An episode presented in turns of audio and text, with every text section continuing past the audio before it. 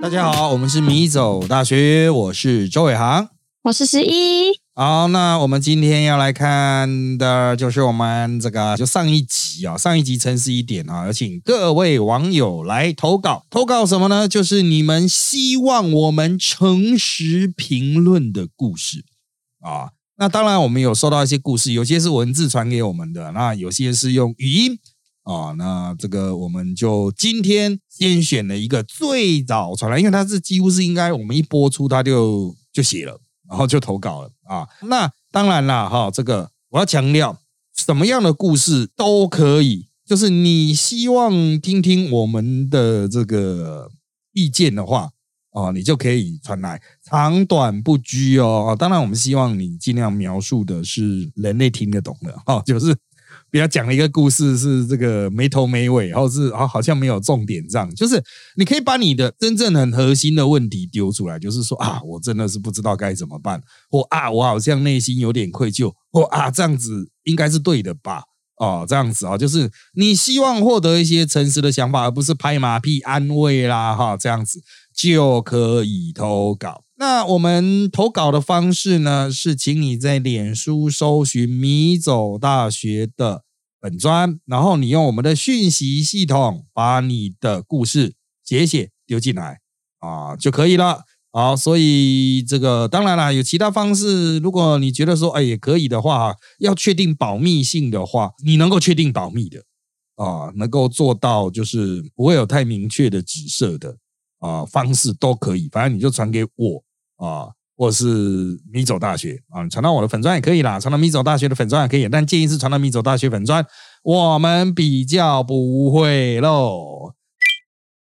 那我们今天呢，就是我们这个系列哈，这个算是第三季的第一个故事啊，如以下。那它的描述呢，有很多是真的还蛮明确的，所以我们稍微把他的故事中间的一些要素给遮盖掉了哈。就改成某地啊，某个国中。他本来他说他本来不想说自己的故事啊，但是听过我们学长陈俊宇啊讲述他国中时期的悲惨画面后，才决定应该陈述一下自己啊。那我想陈俊宇是在直播的时候讲的嘛？因为嗯，我好像不太有印象，他他到底有什么悲惨啊？当然他可能讲了他很悲惨的经验，但是我不觉得悲惨，我就 pass 过了。就是哦，希望大家原谅我。那我们来回到这位网友的悲惨的故事。他说，他的记忆中，国小六年都是无忧无虑、自由自在的校园生活，也是一个普通呃学生啊。在他的这个年代呢，虽然还是日常频繁的被体罚，但是他也不是最被贬最凶的啊。在我们那个年代，体罚是很常见的啊。这位。啊，仁兄应该是跟我差不多同一个时时代的人啊。那他在这个成绩上呢，也都是班上的中上程度，所以小学的时候属于不惹事、安静、快乐的。但是呢，国小升国中的暑假就开始自我放飞啦。那他国中的时候哈，念的是一所很大的国中。那他国小升国中的暑假需要上半天班的暑期辅导，哇，那个是真的。哦，很重视升学的时代啊！哈，那他早上七点五十分出门，然后就在校门口早餐店吃总会三明治啦，看那个店里面播的国片，那时候还是 VHS 的哈，那一种录影带的形式了哈。然后看完电影呢，再慢慢的晃去十点啊，才进到班级。七点五十就出门，然后十点才进班级。那晚上就跟隔壁邻居去逛夜市、车站商圈啊，那逛街就会去唱片行。干嘛呢？偷 tape 啊，就是卡式录音带，那是我那个时代的一个主要的，算是听音乐的这种方式吧。虽然那个时代已经有 CD 了，可是数量很少，大多数人都还是听录音带的。然后，他说他不记得自己偷了多少，应该有三五百卷吧。哇，这个已经不是小偷，是大偷了啊，搬运工啊。那他也觉得自己手段很高明，没有失手过。通常是一次偷三到五卷，然后付钱买一卷。哎，他这个就是一种。啊，小偷的这个很妙的形式，就是偷了之后有买啊，使得他的那种可疑性降低不少。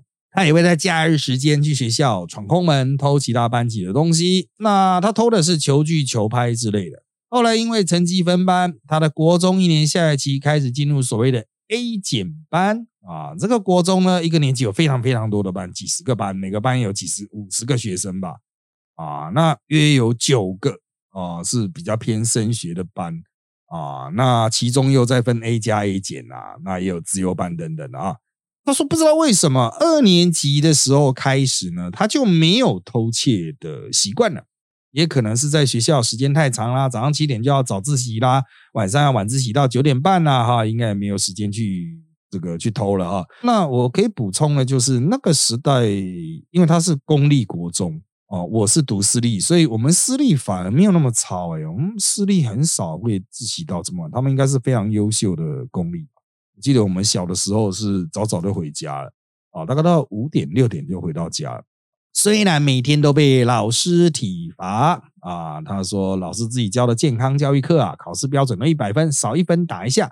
但是呢，他说大概也是中上，文科都有中上程度，理科应该都是班上前十啊。所以呢，啊，这个虽然每天被打啊，也不是特别难受啊，而且他是一直都是男女合班啊，这个青春期啊，身边总是有女生陪，也是不错。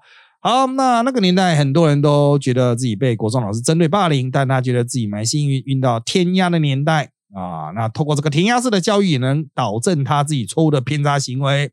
重点来了，虽然偷录音带没有失手过，可是在校园偷的球具有被隔壁邻居拿去学校玩，然后 B 段班就有一群人来班上找我谈判了，也不知道为什么，我班导就收到风声来帮忙调试了。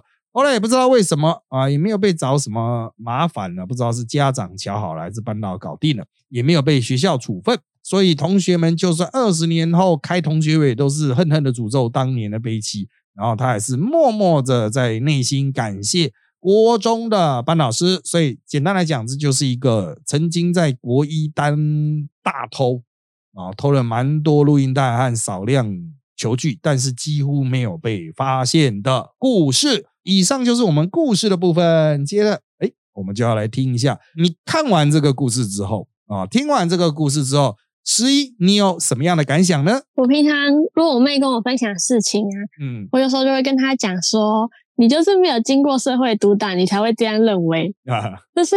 对以前呢我也会觉得那些大人啊，总是倚老卖老，说一些大话。但是等自己的年年纪慢慢增长，遇到事情越来越多，想法跟心境都有变化。就是现在回过头来想，以前自己就是也是个小屁孩，就是我还记得我国中的时候，大概就是老师眼中的问题学生。反正我就是喜欢翘课、迟到、不念书也不认真，嗯嗯，就是那种同学。反正就是，但是成绩都排很后面。然后我们班同学其实成绩。都是非常非常好的。以他们来讲，就是我是一个超级叛逆的小孩，所以我不会不被同学喜欢。然后老师也觉得，就是你成绩不好，也他他也不太想理我们。然后毕业之后呢，我就都没有跟那些同学联系。真的说不在意这件事情，就是被同学讨厌这件事情。我后来就想想，嗯，可能当时会在意，但是现在的我其实也没那么在意，因为我觉得在现在而言，就是我的人生不是一直回头去看，是我觉得。以现在就是还在成长之中的我，我会觉得就是一直要往前，一直要往前。比起往后看的这种回想，以前到底人家怎么对待，我觉得就是一直往前看，要突破自己或是使自己成长这件事情比较重要。所以我其实不太会纠结过去的事情，所以然后我也不太不太在意别人的想法，也可能是因为就是我以前就是同学也都很讨厌我，所以我就。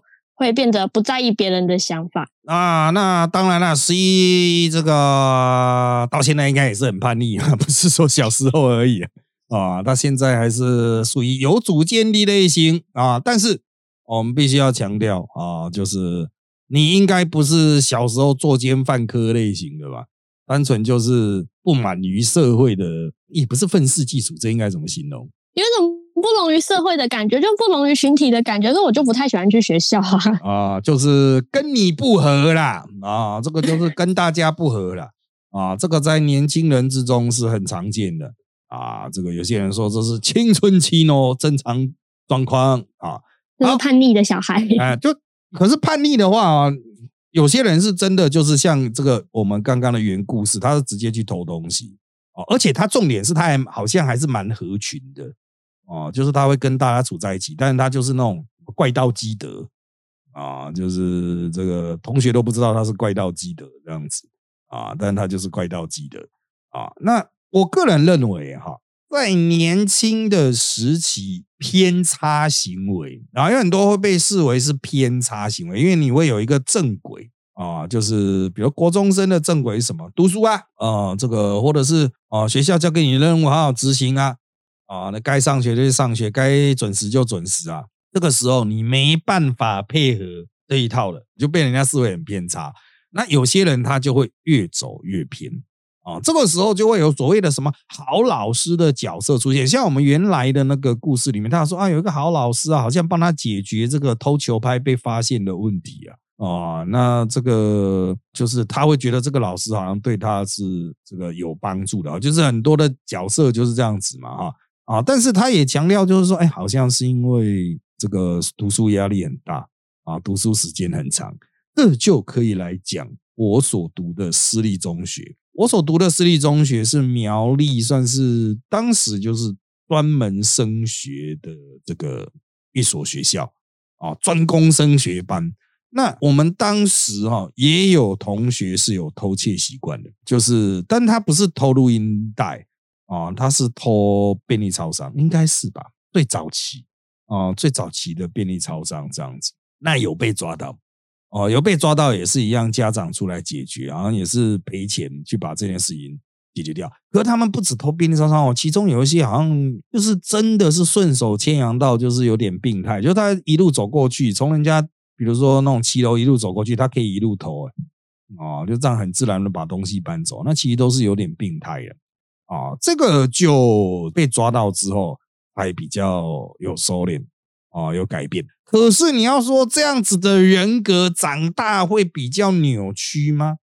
我不认为啊，因为他们有些现在是超级无敌正常，有一些是很有个性，但有些是非常正常啊。就是所以我认为年轻时候很多人说啊，小时候怎么样怎么样，长大哇，小时候偏差了，哈，长大就会越来越偏啦。那当时他们就被抓到啊啊，然后就矫正嘛。啊，像刚才我们的原故事就是，哦，这个偷一偷之后，有一天突然就不偷了。那当然你会说，这样的行为到底是对还是错？废话当然是错了，这个根本就不用讲了。啊，窃盗啊，公诉哦，啊，但是啊，这个时间太久了，早就过了追诉期啊。就是我只能说了，碰到这种状况，如果有你小朋友啊，因为现在听台的现在大多数是要养育子女的啊，正准备养育子女的小朋友这种状况。及时遏止，适时教导，转移注意力，培养正确兴趣即可，这是一种。但是呢，啊，这个像十一这种个性面的，因为十一也不是作奸犯科，也没什么倒不倒的问题啊，啊，就是觉得就是群体不 match，群体合不来。这个哈，我觉得其实家长旧时代的家长可能比较不会化解，而新时代的家长一定要有意识的去化解。也就是说，哈，你要很清楚的意识到，就是说，哦，我们小孩子就是不喜欢合群，那你不要逼他合群了。以前会说啊，你就去怎么样怎么样，你就讲啊，你把他硬逼进去，他可能第一个他是因为被霸凌，所以被挤出来的啊。那以前我可以跟各位报告，在以前我们那个时代没有霸凌这个概念的啊，就是连霸凌这个词都是等我长大以后才听听到，就是你们可能搞不清楚我这个年纪哈，四十几岁快五十岁的。最近我看他刮吉他，都说我要奔五了啊！那奔你个头啊！啊，你才大我两个月而已，你奔个头！但是啊，我们也是四十几，快五十了，还没有到奔的哈，就快了。中四十几中段的中年男子，在很年轻的时代，我们是非常缺乏现代知识的。虽然已经是呃这个开始慢慢开放的社会了，可是我们不知道什么是霸凌，但是。依照现在定义，我们当时国中的高中同学是存在霸凌的，就是有一些同学就是会被大家讨厌，可是他就是很有个性而已，然后他就会被大家针对，他偶尔的反抗就会招来更大的针对啊。只是在我们的班级真的是还算是有一些自制力了，但在别的班级就不一样了。我那个我还记得，我国中同学吧，啊，有一个就是个性比较飘撇的，然后男生。啊，对，另外一个男生，那个另外一个男生就是讲话嘴很贱的，啊，那个个性比较飘撇的，把那个嘴很贱的打到爆头，哎，是真的头爆掉这样子啊，喷血那样子，然后送医急救的程度啊。那当然啦，啊，这个那位个性比较飘北的同学，后面又有人生又有碰到其他的那种困境，所以我就再也没有碰到他了。啊，他有些案子啊，就真的消失了。希望他现在过得好，如果还活着的话，啊，希望他过得顺利。那另外那个被爆头的哈，希望他啊出国留学的吧？希望他在国外不会被真的爆头，啊 就是国外更危险啊，安全第一啊啊！那回归这个现神秘，有些人比较想知道的是，哎啊，那这个如果真的是自己家的小孩出现这种状况。这真的就是成长的历程，你只能伴随他适时的辅导他，但是重点是他的那个智慧要长出来。这就回到十一刚刚的破题，他的破题部分所讲的嘛，啊，就是十一妹就是没有经历过社会上的那一些啊那种试炼啊，那国中生、高中生一定就是更没有经过啊。可是国高中的读书学习。在学校的跟同学的相处，就是要让他们去有这样子的互动啊，慢慢去培养出这个能力了啊，所以一定会有挫折了。你如果今天你家里有一个小孩，哇，一去到学校，哇，知书达理，跟每个人都互动的很好啊，哇，很有礼貌，书也会读，主动的扫地，同学有困难主动帮忙解决，哇，老师有什么要求，第一个去帮忙啦，平常不会争功。哇，必要的时候挺身而出，哇，跟圣人一样。我会觉得干这应该是 AI，这不是人类啊，啊所以这个没有必要用这么高的标准去要求小朋友。有缺陷的小朋友才比较像小朋友啊，有缺陷的大人才是混蛋。哦，所以在长大之前，让他在身心健康的情境下，逐渐去尝试各种挑战。啊，我想是可能是我们在教育现场，当然我主要教大学生会比较适合啊，就是慢慢让他长大，而不是说哇，我要他很小就知书达理。这个我就想起很久很久以前，我的一任的女朋友，其实就大高中高中阶段了，也不要讲太明啊，所有同学就知道是谁。那那一位我当时的女朋友，我就觉得她真的是超龄的成熟。啊，他的成熟是被家庭挤压出来的，所以他高中的时候就真的像是一个，我觉得有三十岁的心智年龄吧。可是当时我们会觉得说，哇，他很棒，他真的太好了，他是一个是完美的人这样子。就我那个时候的一个高中生的身份来讲，我觉得跟他真的很棒啊。可是从我现在的四十几岁的角度回去看。十六岁的时候，他我觉得说，看他这十六岁他太辛苦，我现在才能去解读他的家庭给他的压力，就是他必须怎么样急速成长啊。其实对他来说，就可能就没有童年啦，哦，就没有正常青少年会有的那种童年生活。当然，他当年呢，他是很努力的去经营这一切的。不知道他能不能听到这集啊？他听到我讲到这边啊，应该他就大概知道是指他了啊。也许他会听，也许不会听，我不知道啊，因为我已经找不到他了。拉回来啊，所以啊啊，我们在这边做一个简单的这个，也不能算是结论了哈，就是建议哈。原来的故事的当事人就是这位投稿者呢，我认为其实你如果已经能够消化这件事情，可以放下。那如果这个音乐行还开着的话哈，为了补偿他的损失，如果你现在有钱，可以去给他买一买。如果倒了的话，啊，那就算了，那就不用管了。但是我我可以跟你讲哦，哎呀，我高中的时候去买 CD 的店，他一直开到最近的几年才倒，哎，我非常震惊，哎，就是后来我有回去苗栗教书嘛，教联合大学，然后我开车经过时候，我很震惊，发现他还居然还在。那隔了几年之后，终于倒了啦。啊，可是呢，那一家 CD 店对我有很大的意义，哦，就是。我刚才不是有讲到那个时候有一个女朋友嘛？就高高中的时候有一个女朋友，然后我是后来是在那一家 CD 跟她重逢的，在那家 CD 店，因为苗栗他妈的就只有一两家 CD 店，哦，全部的高中生都去逛了一家，然后我就在那边碰到，所以我印象很深。那家 CD 店也被我的朋友偷爆了，所以 就是啊，我认为啦，啊，当时哈，就是你有个现在不是经常会有什么。啊，暖心故事啊！几年前啊，三十年前白搭台铁，所以是三十年后终于有钱，感到很愧疚了哈，把钱还给台铁，怎么样怎么样的这件事情要三十年之后才会感到愧愧疚吗？可能三十年都睡不好吧，我也不知道，或者是三十年后他终于凑够了车票钱这样子哈。但是我建议啦啊，就是你有意识到这是你人生中的一个问题的话啊，你还是要去把这个业障消掉啊。那你要用什么样的方式去解消？这个是你跟你自己 talk 哦。那当然有人说啊，那个店都倒了啊，那些店家都会有一个额度去给你拖啊。哦，就是啊，seven 也会有一个什么损耗率啊什么的哈。其实我觉得这个讲再多哈，它那个是法律层面或经济层面，重点是你内心要去消化啊。就是我们的社会会训练你，你要经历一个流程叫赎罪啊，所以你就去赎就对了，这个不要怀疑啊，你就去进行这个赎罪流程。当然你要说，嗯，可不可以去庙里面拜拜哈，还愿送一只鸡去？嗯，虽然我也看不出逻辑关系是什么，但是哦，你觉得这样做你心里比较舒服，就 just do it，就去做就对了啊。这个大多数人都没有意识到这样的动作对自己是有意义哦。就是很多人都会觉得说啊，做这个没什么意义啦，事后那怎么怎么怎么怎么回馈社会真的啊？你要回馈社会，你要去街上扫地也可以啊。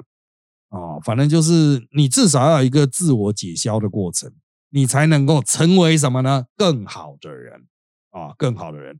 当然，这是赎赎罪的部分啊。不过，对于那种需要成长，比如说我还不够成熟，我还需要成长，那就不是要赎罪了。哈，就像我们 一开始十一破题被社会鞭打，哦，就是你还是要学习，然后去调整自己的行为的做法啊。如果当你意识到说这样不行。